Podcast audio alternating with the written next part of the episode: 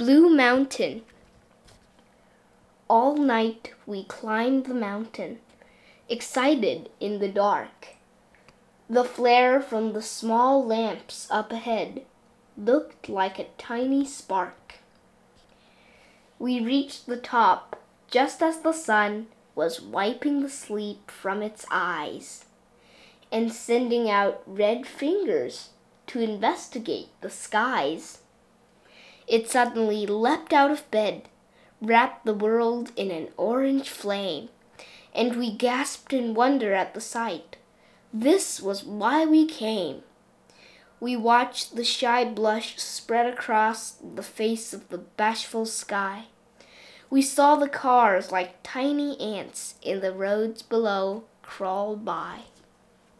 We heard the birds chirp awake, Saw them flit across to plunder The rose apples and the hog plum tree, Heard a waterfall roar like thunder. We washed our faces with the dew, Breathed the perfume of the four o'clock, Watched a lizard climb a stone to sun itself, Then scuttle away in shock. We headed back down the mountain.